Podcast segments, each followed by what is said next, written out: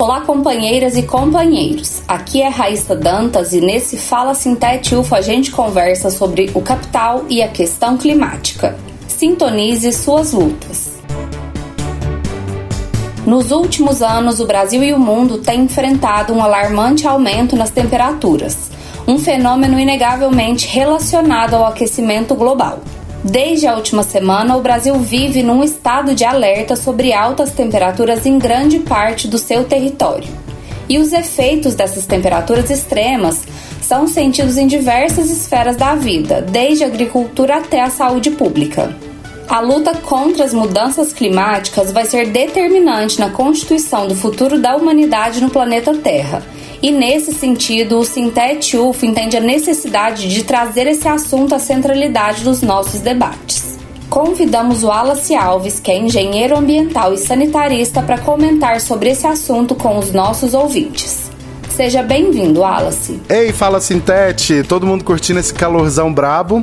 Pois é, não tá fácil, ainda mais aqui na nossa Uberlândia. Espero que esteja todo mundo se cuidando, se hidratando e se abrigando na medida do possível, porque sempre que acontece esse tipo de fenômeno que altera as temperaturas ao extremo, seja para cima ou para baixo, nós ouvimos aí os cientistas, os jornalistas divulgarem sobre fenômenos que acontecem naturalmente na nossa atmosfera, como El Ninho e Lanina. No nosso caso, a gente vivendo esse fenômeno do El Ninho, que aumenta a temperatura das correntes oceânicas e com isso faz uma pressão maior de temperatura, sobretudo nos trópicos do planeta. São eventos naturais que acontecem sazonalmente na nossa atmosfera e a longo prazo nós também temos eventos dessa mesma natureza, né, que acontece ao longo de eras geológicas, como o próprio aquecimento e resfriamento nas eras glaciais do nosso planeta. Isso tudo são fenômenos naturais que acontecem, mas puxa uma discussão muito importante, muito pertinente, que são das mudanças climáticas climáticas. Elas são naturais, mas o ser humano vem com as suas atividades potencializando muito e acelerando esse tempo de resposta da nossa atmosfera e do nosso clima. Isso faz com que eventos como esse que a gente está enfrentando agora fiquem cada vez mais extremos. Isso também se reflete naquelas flutuações em relação ao balanço hídrico. Então, quando vai ter crise hídrica ou quando vai ter enchente. Esse ano mesmo, no sul do Brasil, a gente viveu e está convivendo ainda com enormes tragédias causadas por esse tipo de mudança extrema no clima. E qual que é a relação dessas mudanças com o nosso modo de organização social, com o nosso sistema de produção, que é o sistema de produção capitalista? Essa discussão é muito importante, principalmente para a gente entender se é possível alcançar sustentabilidade dentro de um sistema que é baseado na exploração não só do trabalho, né, que é a famosa mais-valia que os nossos teóricos socialistas já muito bem desenharam, mas também a exploração dos nossos territórios e da matéria-prima. E é justamente nesse sentido que o chamado setor produtivo age para que a gente não consiga ter regulamentações, leis, ativos de proteção para essa superexploração em nome do lucro.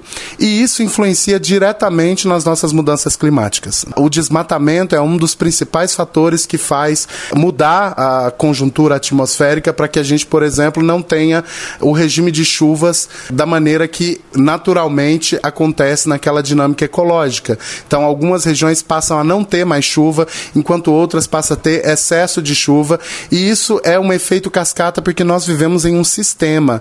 Então, dentro da lógica do sistema capitalista, que pensa o lucro como algo infinito, mas não olha para a realidade de que os recursos naturais não são infinitos, todos eles, embora embora tenha um ciclo, eles precisam de um tempo de permanência para se renovar e a grande maioria deles nem se renova. No nosso calendário de vidas humanas, não é possível que a gente veja essa renovação. Então, a gente tem que repensar primeiro esse modo. Não tem como a gente cair, continuar caindo naquela propaganda do capitalismo verde sobre os acordos e as propostas tímidas de recuo dessa superexploração dos nossos territórios.